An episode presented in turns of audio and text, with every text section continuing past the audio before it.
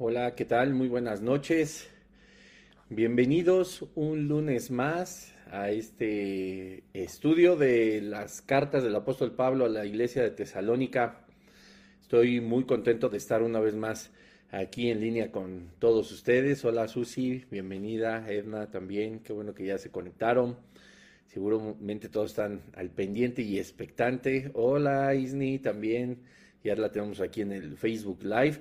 Les recuerdo que estamos en el Facebook y en el Instagram en vivo a las 8 de la noche en México y a las 9 de la noche en Colombia, es decir, ahorita, ¿no? Si hay una hora de diferencia. Y esto se estrena en YouTube en México a las 10 de la noche, 11 horas de Colombia. Muchas gracias por estar aquí. Hoy vamos a tener un tema bien interesante. Eh, yo estoy bien contento y bien agradecido con Dios por lo que ha hecho.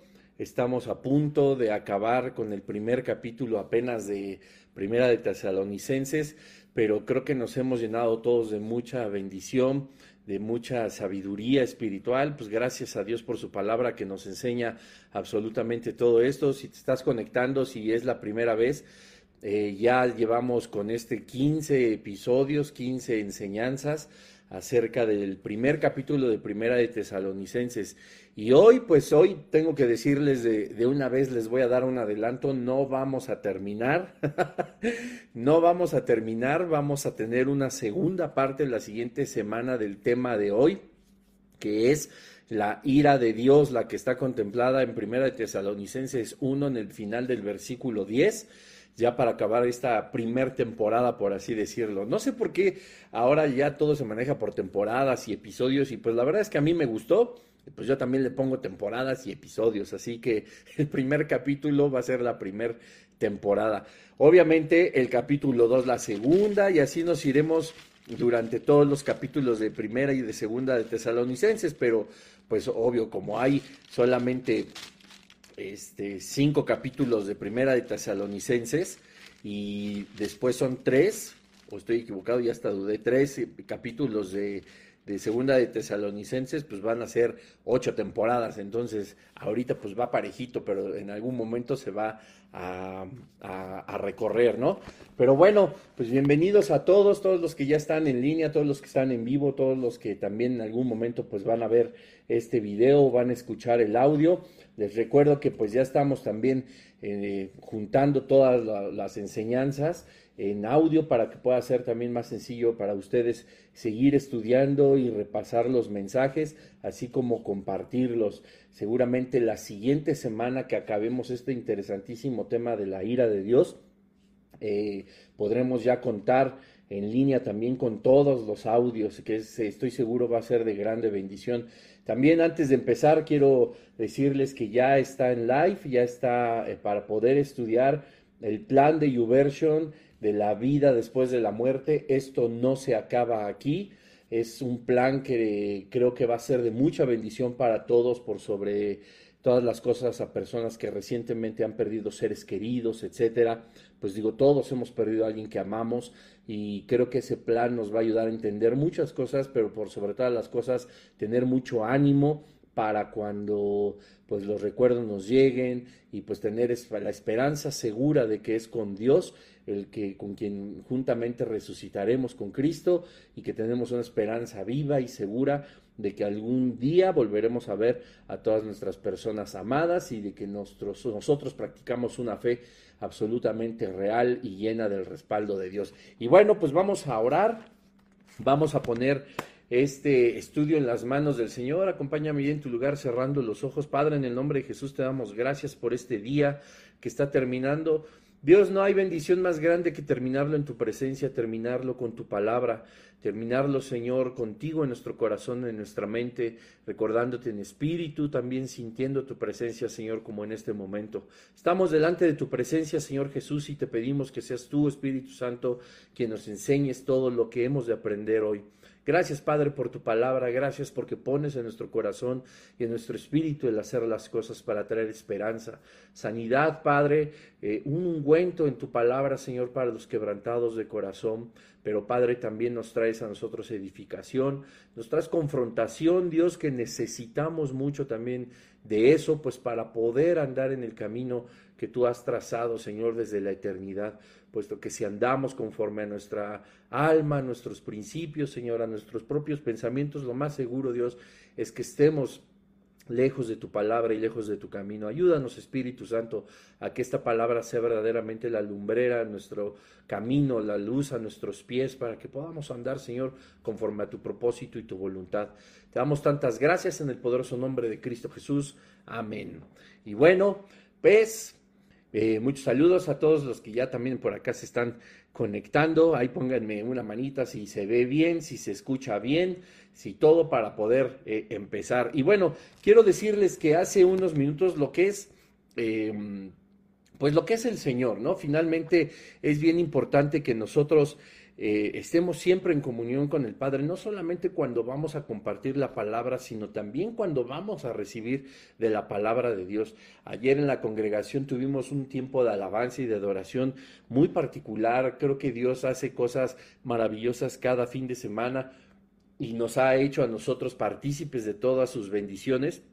Y estamos bien agradecidos con Él porque también cuando nosotros recibimos de la palabra, nos damos cuenta de cómo todo lo tiene Él hilado, todo lo tiene Él eh, direccionado hacia un mismo lugar, hacia un mismo tema, hacia cosas que a nosotros pues nos están edificando.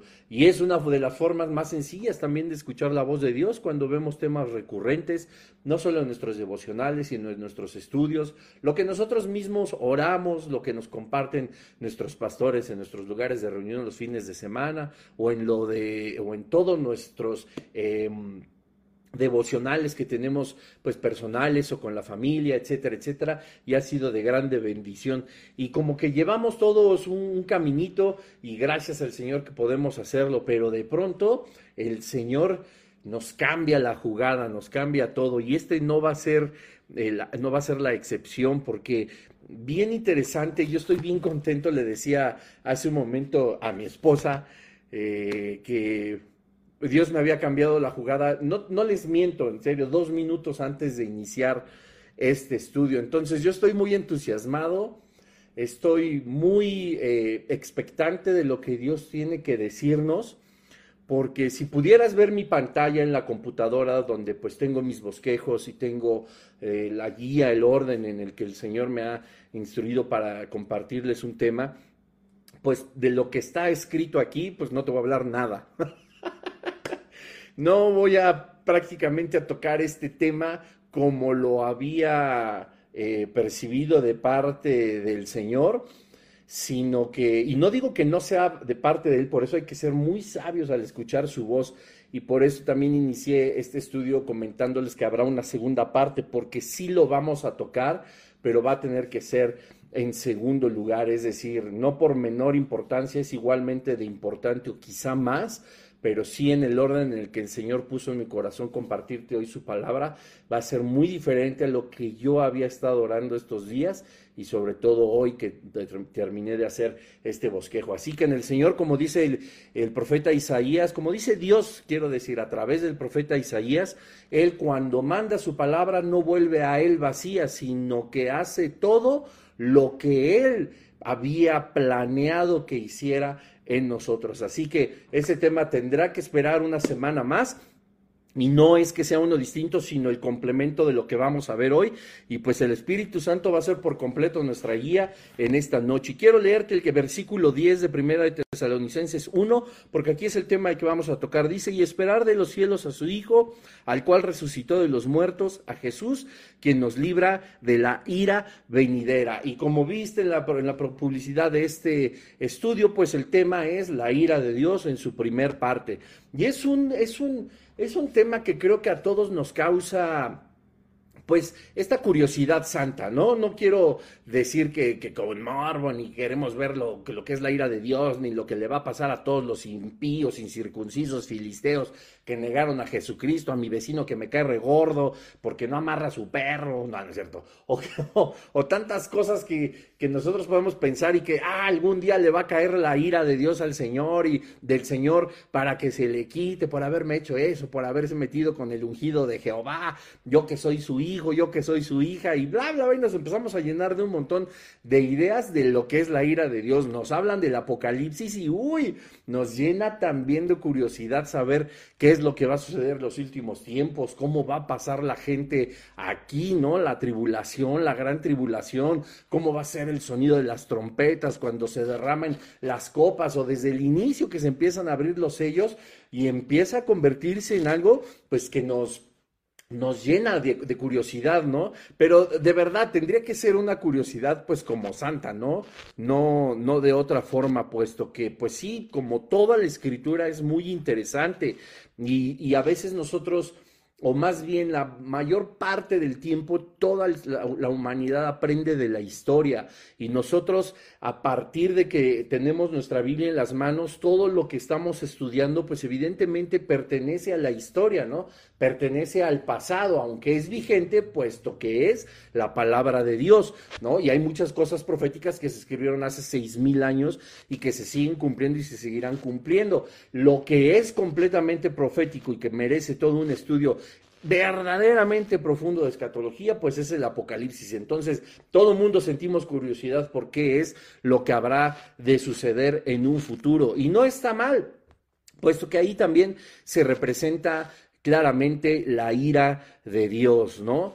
Y bueno, valga el momento para comentarte acerca de esta curiosidad que puede generarnos y poder entender los últimos tiempos y cómo será la tribulación, la gran tribulación, cómo será la vida, la persecución de las, de, las personas que encuentren a Jesucristo, que no fueron arrebatadas, sino que estarán cruzando como hijos de Dios y como cristianos, lo hablaremos muy a profundidad, por supuesto, en algunos otros temas de primera y segunda de Tesalonicenses, pero te quiero adelantar un poco cómo cuando sea el arrebatamiento y después de que nosotros, los que ya pertenecemos al Señor, ya no estemos aquí, pues empiece en estos siete años esta, la, famosa eh, semana 70 de Daniel, que traerá pues persecución a la iglesia de Jesucristo, que traerá pues homicidios, que traerá persecución, que traerá muchísimo temor, pero pues que la gente morirá ya conociendo al Señor Jesucristo. Mucha gente se pregunta ¿Cómo es posible si toda la iglesia va a ser arrebatada? Pues ¿quién dará testimonio y quién dará eh, el plan de salvación y quién les compartirá el Evangelio? Bueno, pues dice la Escritura que todo mundo percibirá evidentemente que falte, ¿no? Todos los hijos y las hijas del Señor y muchos reconocerán en ese momento verdaderamente que Jesucristo es el Señor. Algunos reconocerán y aún así no creerán, sino que se enfadarán, se llenarán de odio, se llenarán de rechazo para Jesucristo, pero aún así reconocerán que es el Señor. Este reconocimiento pues vendrá también de un corazón íntegro y sincero de personas que se arrepientan de la vida que tienen y que reciban al Señor Jesucristo así como lo hicimos tú y yo en algún momento. Es ahí donde la Biblia nos muestra que habrá iglesia de Jesucristo, que habrá, habrá cristianos que vivan durante estos siete años. Y como dice la escritura de forma profética, pues sufrirán persecuciones. Ahí donde la, escritura nos enseña que habrán de ser decapitados por, por el gobierno del anticristo, por este nuevo orden mundial, que serán muertos como mártires por seguir a Jesucristo, pero que vendrá la resurrección de los muertos, lo que ya habíamos platicado en episodios pasados.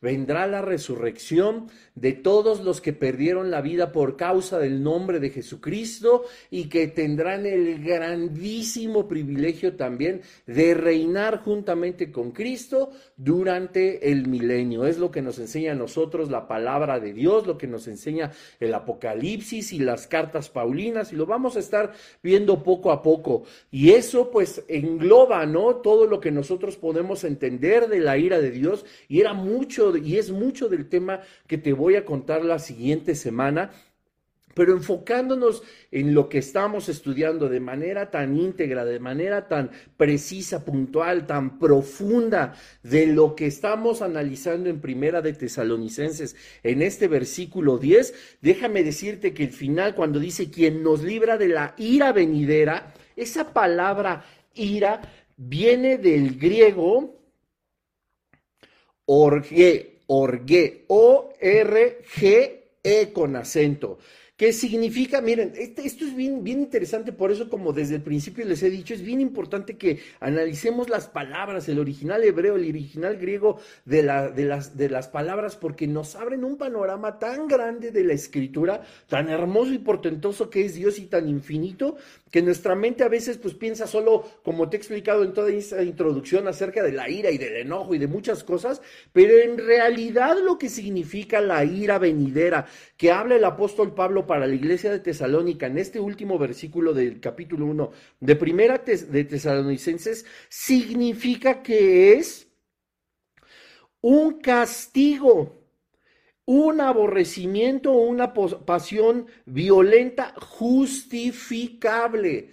Y pareciera muy enredado, ¿no? Pero vas a ver cómo nos va a abrir el panorama el Señor a lo largo de este estudio y de todo lo que nosotros estamos analizando en este momento. Hay demasiada evidencia dentro de la escritura acerca de lo que nos está diciendo esta palabra orgue, que significa en relación o en un sentido muy estricto, muy concreto para que lo podamos entender, un castigo justificable. Entonces dice el versículo 10, y esperar de los cielos a su Hijo, al cual resucitó de los muertos a Jesús, quien nos libra del castigo venidero.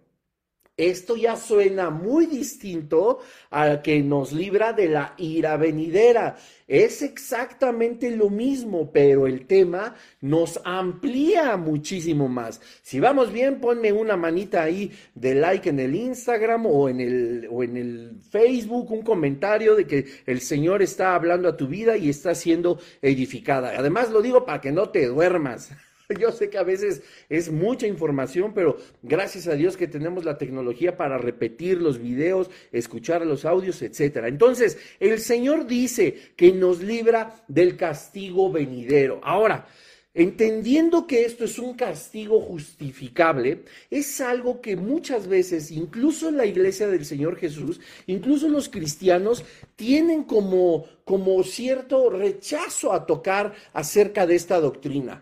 La realidad es que creen que el castigo pues ya no existe, que la consecuencia no existe, que si somos perdonados en el nombre de Jesucristo y hemos sido justificados por su sangre, adoptados, sellados con el Espíritu Santo, el castigo no existe. Sin embargo, la escritura no nos enseña eso.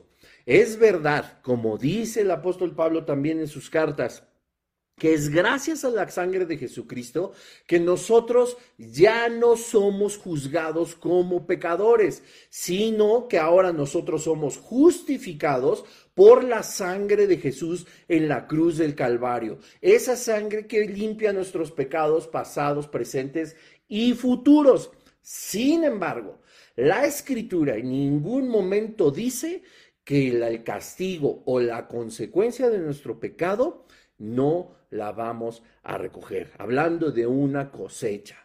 Todo lo contrario, nos enseña incluso el libro de Proverbios, el, proverbio número 3, que no menospreciemos el castigo de Jehová, ni nos fatiguemos de su corrección, porque dice, el Padre al que ama, disciplina, disciplina, perdón, y azota a todo aquel que recibe por hijo, en Proverbios 3 del 11 al 12. Esto a nosotros nos enseña por supuesto que somos amados, por supuesto que somos perdonados, justificados y hemos sido adoptados por el Padre para pertenecer a su reino. Por supuesto que todos nuestros pecados que confesamos con un genuino arrepentimiento son perdonados, absolutamente todos. Y es lo que te decía hace un momento. Ayer nuestro pastor Jesse igual nos hablaba acerca de la totalidad del perdón de Dios y cómo nosotros no debemos de cargar con la basura de Satanás, que nos dice que no podemos ser perdonados por muy malos que seamos o por un pecado tan fuerte que hayamos cometido. Hay perdón con un genuino arrepentimiento en la sangre de Jesucristo.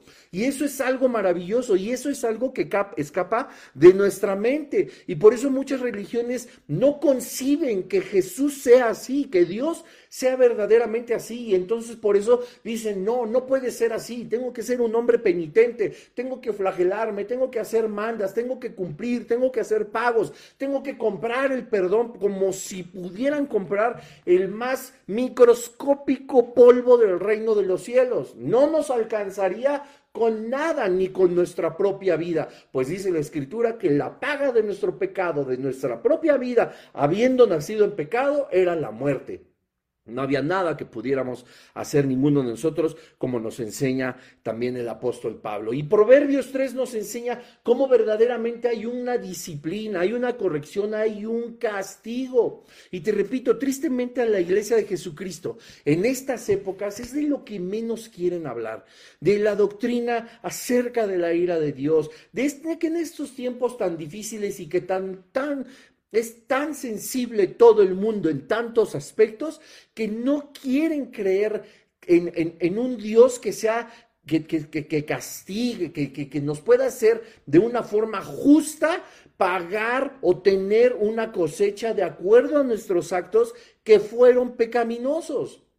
A todo mundo le da miedo hablar en la congregación, en los estudios, a lo mejor en sus discipulados. Bueno, no quiero decir que a todo el mundo, pero de verdad es muy mucha, mucha la gente, mucha la gente perteneciente a la iglesia de Dios que no toca el tema del pecado, que no toca el tema del castigo, de la consecuencia. Te repito, si bien es cierto, Jesús nos limpia y nos perdona, nunca dice la escritura que la cosecha no la vamos a levantar.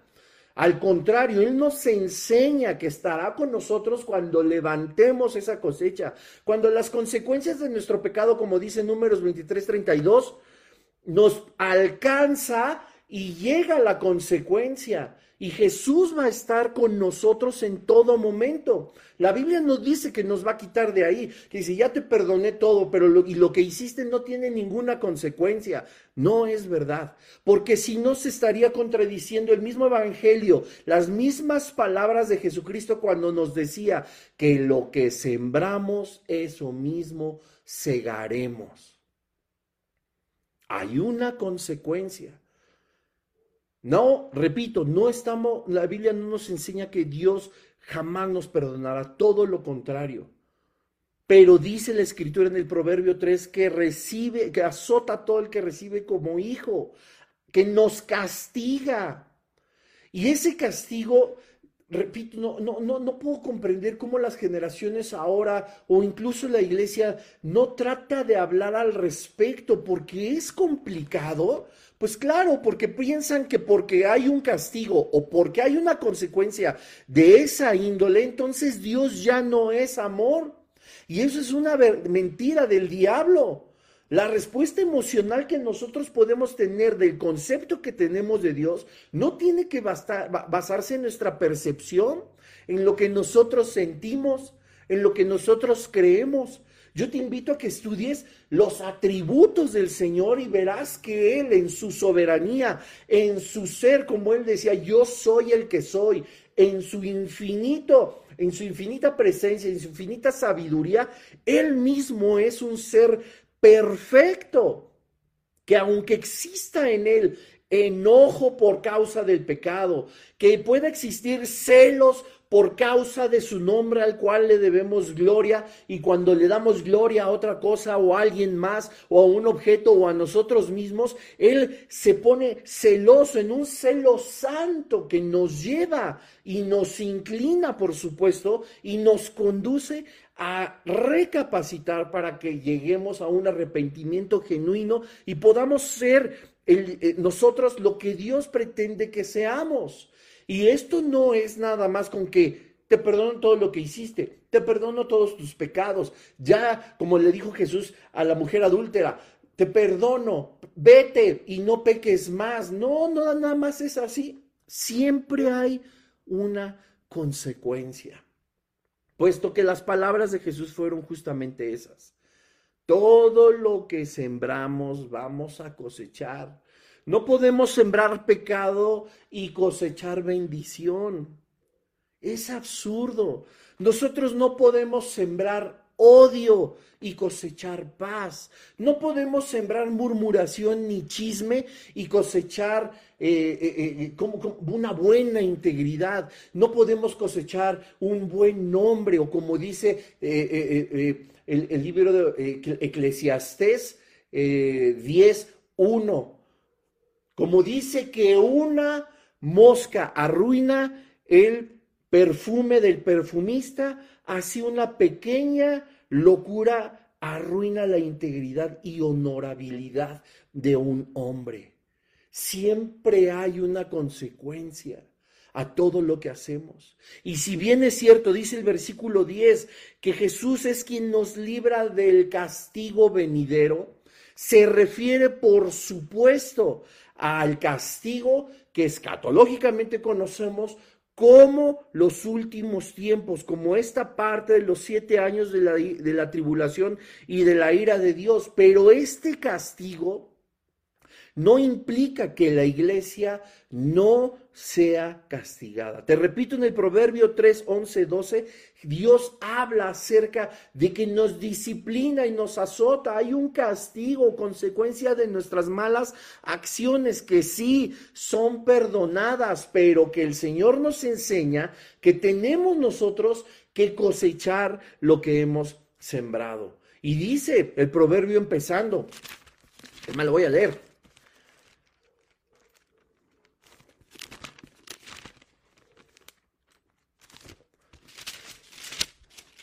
Proverbios 3:11 dice así, no menosprecies, hijo mío, el castigo de Jehová. No menosprecies. No es algo agradable, pero no lo podemos menospreciar porque ahí hay bendición.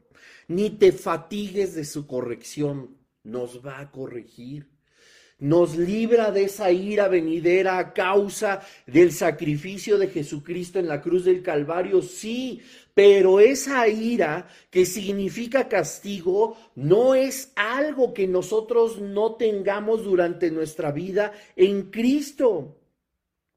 Y dice el versículo 12, porque Jehová el que ama castiga, castiga, sí. Si te está castigando es porque te ama, como el Padre al Hijo a quien quiere. Vean qué hermoso es el amor de Dios, porque te repito, empiezan a hablar de Dios y, Dios es amor y, piensan que porque Dios es amor no tiene, como te decía y dice el original griego, justificación en el castigo, un castigo justo, justificable. Vamos a ver qué tanto podría ser el amor de un padre aquí en la tierra. Imagínate que un papá le compra una motocicleta a un hijo. Y el hijo pues le gusta el trago, le gusta andar con los amigos y el papá sabe que anda en esa motocicleta tomando, y anda en esa motocicleta borracho, y anda presumiendo y anda haciendo muchas cosas. El padre, por supuesto, el día que llegue a su casa con la moto toda raspada porque se le acostó, o que llegue herido porque se cayó, ¿Ustedes creen verdaderamente que si no es por amor, Él diría, te felicito hijo, sigue así, sigue adelante, no mereces ningún castigo, haz lo que quieras? Eso no es amor. El padre le diría, estás castigado. Tu castigo va a ser quedarte sin la motocicleta. Tu castigo va a ser a lo mejor eh, quedarte sin dinero. No sé si es muy, si es joven, ¿no? hay muchísimas formas de darles una disciplina para que entiendan que lo que se hizo está completamente mal. Y lo hizo el papá por ser autoritario, lo hizo el papá por ser prepotente, por ejercer el nombre de padre, porque el padre forzosamente tiene que castigar, lo hizo solamente para ponerle el pie en el cuello a su hijo, lo hizo para dañarlo, no. Lo hizo por una sola razón. Lo castiga de algo tan grave porque le ama. Y porque no quiere perder a su hijo en un accidente en la carretera por andar de borracho en una moto o en un coche o hasta en el camión, ahí andan todos borrachos. O anduvimos hasta en los camiones. Y nos pudo haber pasado mil cosas en las carreteras. Y la disciplina, el castigo que nosotros teníamos era porque nuestros papás nos aman, no quieren daño para nosotros. Nos dicen, dice la escritura, que no nos fatiguemos de su corrección. Nos corregirá, nos corregirá, nos corregirá hasta que entendamos. Es decir, reprobamos la prueba, va una vez más el examen.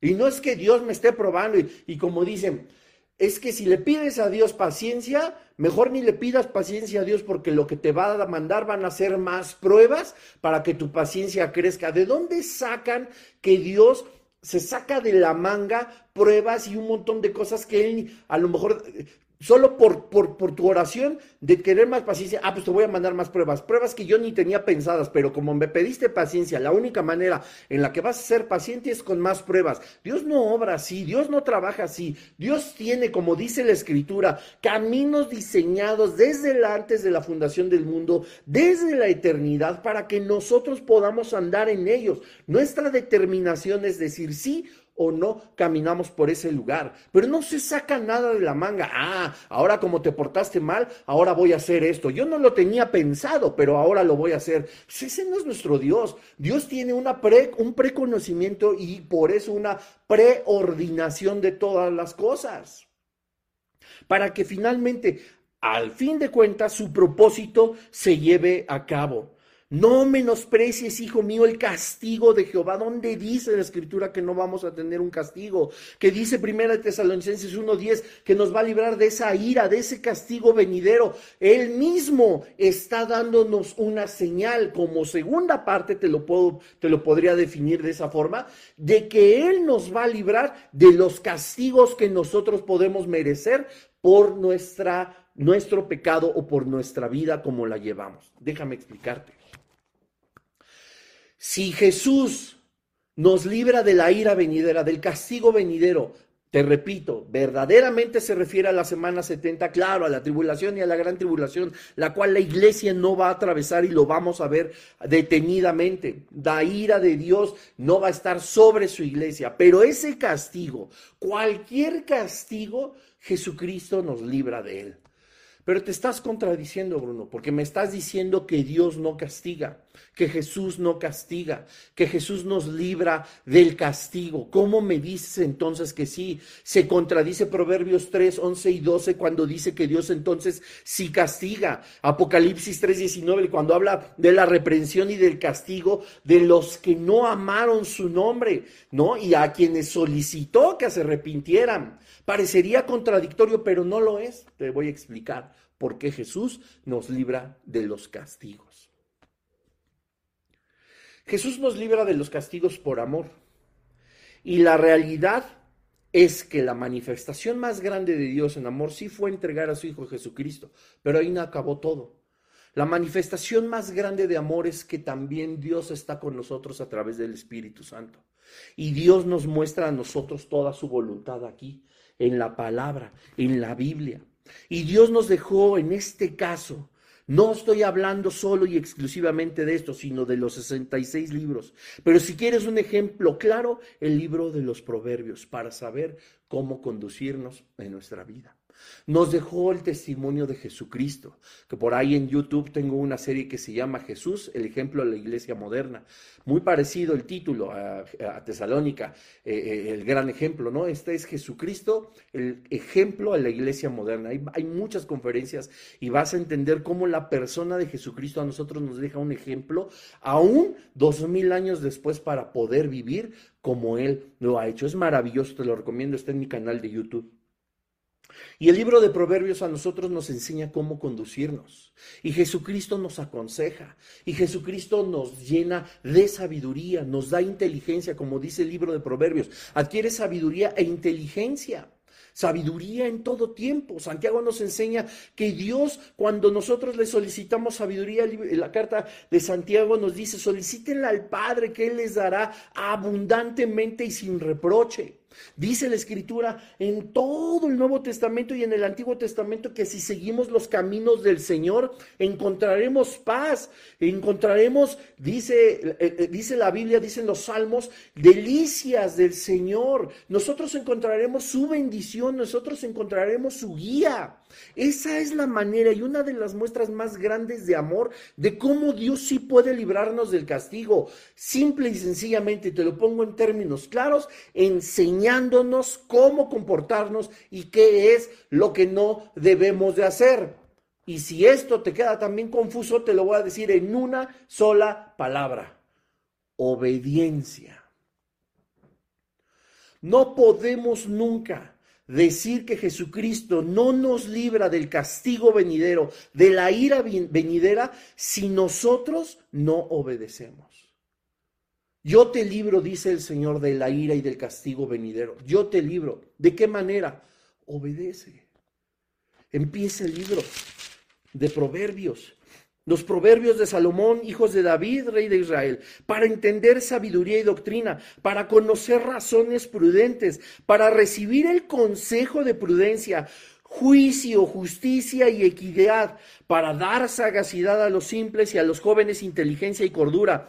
Oirá el sabio, escucha bien esto, y aumentará el saber, y el entendido adquirirá consejo para entender proverbio y declaración, palabras de sabios y sus dichos profundos. El principio de la sabiduría es el temor de Jehová, la reverencia, el respeto, la honra, el honor. El obedecer a nuestro Dios es el principio de la sabiduría.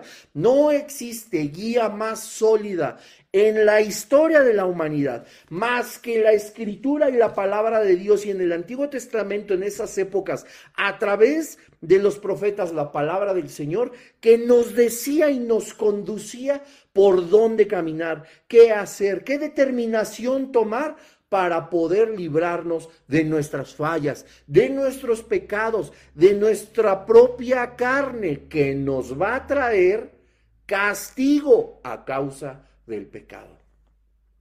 Espero que me estés entendiendo. La ira de Dios, repito, es un tema amplio que también estaremos abarcando la siguiente semana. Es un tema de amor, por supuesto, que también veremos la siguiente semana. Y no es un tema tabú de que nos dé miedo hablar de la ira y del castigo de parte del Señor, puesto que Dios es amor y no tendría la sangre, como decimos, para castigar a lo que más ama. Error doctrinal. Por eso Jesús decía, a ver, falsos maestros, falsos predicadores, falsos profetas. No les crean, vean todo en la escritura. Y el castigo es una muestra de amor, pero más grande muestra de amor, la orientación y la dirección que Dios nos da a través de sus enseñanzas en el Antiguo Testamento, en el Nuevo Testamento. Dios nos mostró a todos aquellos que pusieron un pie fuera del camino del Señor y hubo una consecuencia y un castigo. Dios nos mostró los pies también de las personas que permanecieron dentro de sus caminos y nos enseñó la recompensa y la bendición. Platicaba apenas con una hermana y un hermano de la congregación el día de ayer, en un momento que tuvimos de charla, guiados de verdad por el Espíritu Santo. Y yo les decía, es tan importante que nosotros podamos comprender que la voluntad del Padre, como dice o, lo dijo Dios a través del profeta Jeremías en el capítulo 33, es que sus planes son de bien y son de paz. Él sabe exactamente cuáles son los principios que nosotros tenemos que seguir. Él sabe verdaderamente que si nosotros tenemos lo que dice Proverbios 1.7, temor, reverencia, honra y obediencia al Señor, estamos en el principio de la sabiduría. Eso, la sabiduría, la obediencia, la determinación, la guía del Espíritu Santo nos libra del castigo y la ira del Señor. Así de simple. No es solamente lo escatológico, lo profético, lo futuro. Es lo que sucede en nuestra vida cristiana. El apóstol Pablo habla de Jesús en este versículo 10, de que Él nos libra de la ira venidera, del castigo venidero. Jesús nos libra del castigo que puede venir a nuestra vida cuando nosotros no, perdón, cuando nosotros obedecemos, no cuando nosotros pasamos por alto su palabra. Es impresionante. Y te repito, no es una respuesta emocional hablar de la ira de Dios. Lo vamos a ver muy a profundidad la siguiente semana. Cómo su ira es justa, su ira es santa, su ira, por supuesto que nos lleva a nosotros, pues sí, a un grado de aflicción, pero que es necesario para nuestro, para nuestro crecimiento. Es decir, incluso esto es congruente entre el Antiguo y el Nuevo Testamento, la edificación de la iglesia, esa muestra tan grande de amor. Y esta ira que el mismo Dios habla en los evangelios que fue satisfecha en Cristo. Hablaremos profundamente la siguiente semana de esto. Pero es importante que comprendamos, como nos enseña nuestro pastor también, nuestro pastor Jesse, que dice, cuando la gente habla de los lugares de reunión, y es que aquí tienen sana doctrina, y es que aquí no tienen sana doctrina, y es que, y, la gente piensa que la sana doctrina es hablar todo albricias, y todo victoria, y todo bendición, y todo gracia, hipergracia, y no hay condenación, no hay castigo, no hay pecado, todo es Cristo, todo, y, y aunque una parte de todo lo que contienen los 66 libros es eso, también existe la otra parte, el equilibrio de ambos, de la justicia del Señor, así como de su gracia, eso es lo que va a ser siempre una sana doctrina. Y no es algo a lo que le tengamos o debamos de tenerle miedo a hablar. Puesto que lo que nos enseña la escritura acerca del castigo, acerca del pecado, acerca de la consecuencia, nos lo enseña para edificación y para salvación, nunca para condenación. Entonces, como yo ya sé del pecado, no voy a estar condenado. Yo no estoy diciendo eso. Dice la escritura que la paga del pecado es la muerte. La cosecha de lo que sembraste es la muerte. Pero también dice la escritura que en el genuino arrepentimiento, que en la inspiración del Señor cuando toca nuestro corazón, y cuando nosotros luchamos por obedecer sus mandamientos, amarle con toda nuestra mente, con todas nuestras fuerzas, con todo nuestro corazón. Y amar a nuestro prójimo y hacer el bien, ser misericordioso, ser un reflejo de Jesucristo, eso trae bendición. Y como te decía hace un momento, si tú cosechas odio, no puedes, perdón, si tú siembras odio, no puedes cosechar paz. Si tú siembras murmuración y chisme, tú no puedes cosechar honorabilidad. Lo mismo sucede con el Padre. Él nos libra de la ira venidera, del castigo venidero, del de al ratito, del de mañana, el de pasado, la siguiente semana, el siguiente mes, el siguiente año. Él nos libra, pues ya nos dio el camino que debemos de seguir para no atravesar por esa ira. No hablamos, te repito, solo de la escatológica y la profética, esta de los últimos tiempos, sino de la de nuestros días en Cristo, las que estamos viviendo nosotros ahora. El Señor nos enseña desde el Antiguo Testamento, a través del profeta Ezequiel, de Jeremías, de Daniel, de, todos estos maravillosos profetas de Isaías, que tenemos que convertirnos al Señor y apartarnos del mal. Eso es que Jesús nos libre del castigo venidero. Apartémonos del mal. Y nos preguntamos en todo momento, ¿por qué a veces nos suceden cosas? Porque a veces suceden cosas que no podemos comprender y muchas van a estar, por supuesto, determinadas por lo que nosotros hemos estado sembrando, determinadas por lo que nosotros hemos decidido hacer sin la guía del Señor. Todo esto va a traer siempre una consecuencia y te repito, será de grande bendición porque sembramos en los caminos del Señor, o será un castigo del cual Jesús no nos soltará, pero que sin embargo tendremos que atravesar por causa de nuestra propia decisión. Es maravilloso el Proverbio 1, Y lo mismo el libro de Romanos, los Hebreos, el Evangelio de Lucas, que nos hablan acerca de la guía del Señor para librarnos de toda consecuencia. Y más aún, debemos de buscar en oración que el Señor nos otorgue a través de su Espíritu Santo la convicción de que hemos hecho mal, la convicción de nuestro pecado. Porque no se trata de decir, sí, Señor, hoy en la noche yo te confieso que me robé una pluma y por dentro no estar arrepentido absolutamente de nada. Si tú tienes algo que te incomoda, posiblemente sea algo más carnal, llamado remordimiento. Pero el arrepentimiento solamente lo otorga el Espíritu Santo. Dice la Escritura que busquemos ese arrepentimiento a través de la oración, que nosotros, como decía Spurgeon, lleguemos a un arrepentimiento amargo, que verdaderamente nos duela el pecado, que no sea evidencia en nosotros, que ni siquiera estamos presentes delante, de la, delante del Señor para sentirnos mal por lo que hemos actuado. La idea del pecado es una idea, y con esto quiero terminar, demasiado light en estos últimos tiempos. Y no hablo solamente de 5, 10, 15, 20 años. Te puedo hablar a lo mejor, perdón, de cientos de años. Sin embargo, hace miles de años se entendía perfectamente la gravedad del pecado. La gente como justificante y no acercarse a Dios habla de la crueldad de Dios en el Antiguo Testamento, de lo sanguinario que es, de lo aparentemente poco misericordioso. Un Dios que amaba las guerras y la aniquilación. Un Dios que se gozaba si mataban incluso a mujeres y niños.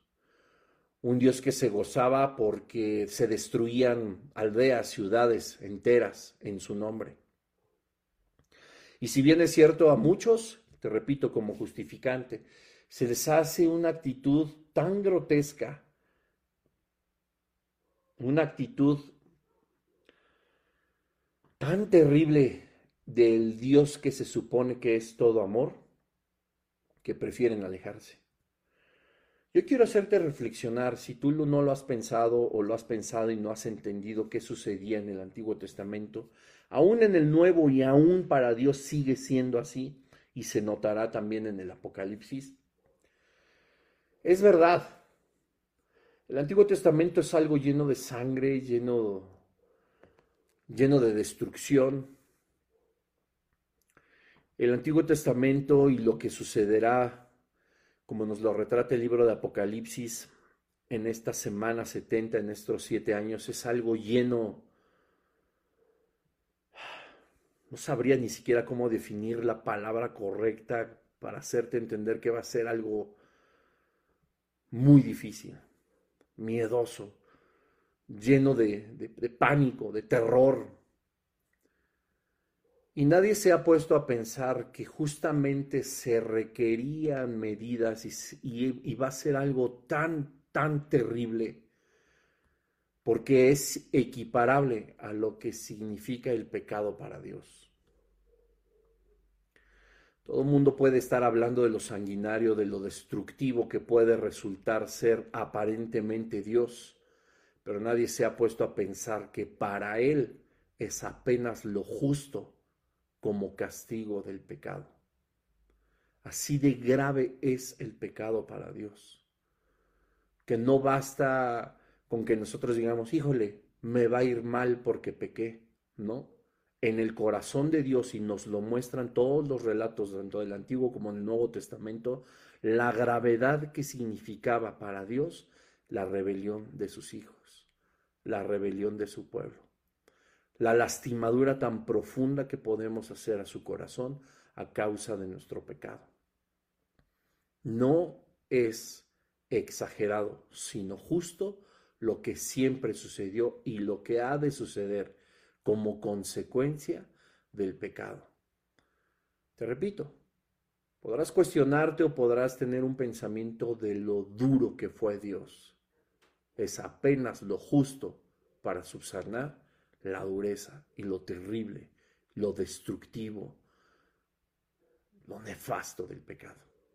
Así que hablar de la ira de Dios no solamente es un hecho del porvenir, sino un hecho que puede acontecer en nuestra vida cristiana día a día. Sin embargo, la buena noticia, lo hermoso, es el final de este versículo 10. Jesús nos libra del castigo, pues nos ha enseñado cómo evitar el pecado. Nos ha enseñado que a través de Él y su Espíritu Santo nosotros podemos hallar fortaleza para salir adelante, dejar atrás todo aquello que nos condenaba, pues ahora hemos sido redimidos dejando atrás aquel viejo hombre como lo define la Escritura y entregándonos por completo a su Espíritu Santo que nos traerá redención, bendición, progreso en nuestra vida espiritual, que nos cambiará por completo. Todo aquello que está mal, Dios trabaja en nosotros. Dios nos empieza a librar de ese castigo. Dios empieza a hacer de nosotros, si éramos iracundos, hombres de paz. Dios nos empieza a hacer de nosotros, si éramos mentirosos, hombres honestos o mujeres honestas. Dios empieza a hacer de nosotros, si éramos dados al chisme, a la murmuración, personas honorables y de buen testimonio. Si Dios puede hacer que en este servidor, te lo digo como parte de mi testimonio, de mi boca saliera la maldición y ahora me llene tanto de amor y de tanta gracia, de tanta paz, predicar el Evangelio y que de mi boca salga bendición, es solo porque Dios lo ha podido hacer. Y si lo ha podido hacer en mí, lo puede hacer en todos. Seguimos en el proceso, sí, seguimos fallando, sí, vamos a seguir cosechando muchas cosas que quizá hoy sembramos, sí, pero también es verdad que el Señor día a día inclina cada vez más nuestros corazones al suyo a su voluntad, a su presencia y a su palabra. Así que todos tenemos esperanza en Cristo Jesús. Gracias al Padre, como nos enseña este último versículo del primer capítulo de Primera de Tesalonicenses, nos, nos libra de este castigo siempre y cuando nosotros sigamos pisando sobre las huellas de Jesucristo. Así que, pues vamos a orar. Gracias te damos, Padre, en el nombre de Jesús, porque tú eres bueno.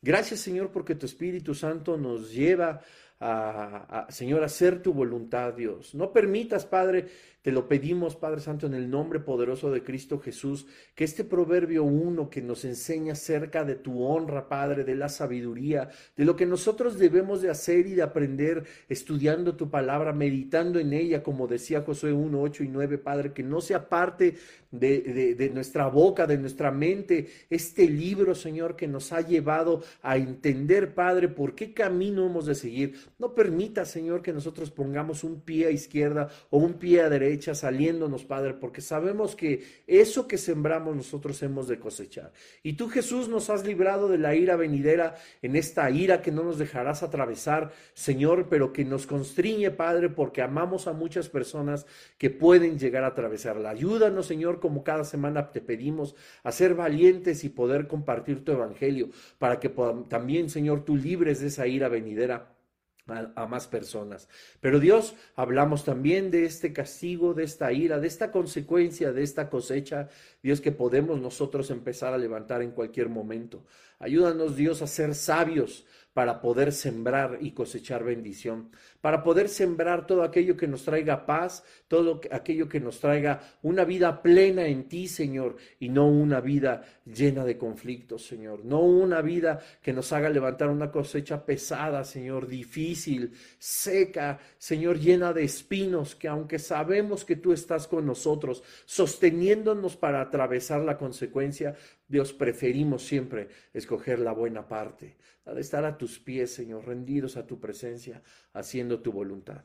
Te pedimos, Padre, que tú nos bendigas en esta noche. No nos dejes descansar, Espíritu Santo, hasta que podamos estar a cuentas contigo, Señor, hasta que podamos rendirnos verdaderamente a ti. Te damos tantas gracias por este estudio, Señor, y te pedimos, Padre, que si es tu voluntad, nos sigas instruyendo la siguiente semana.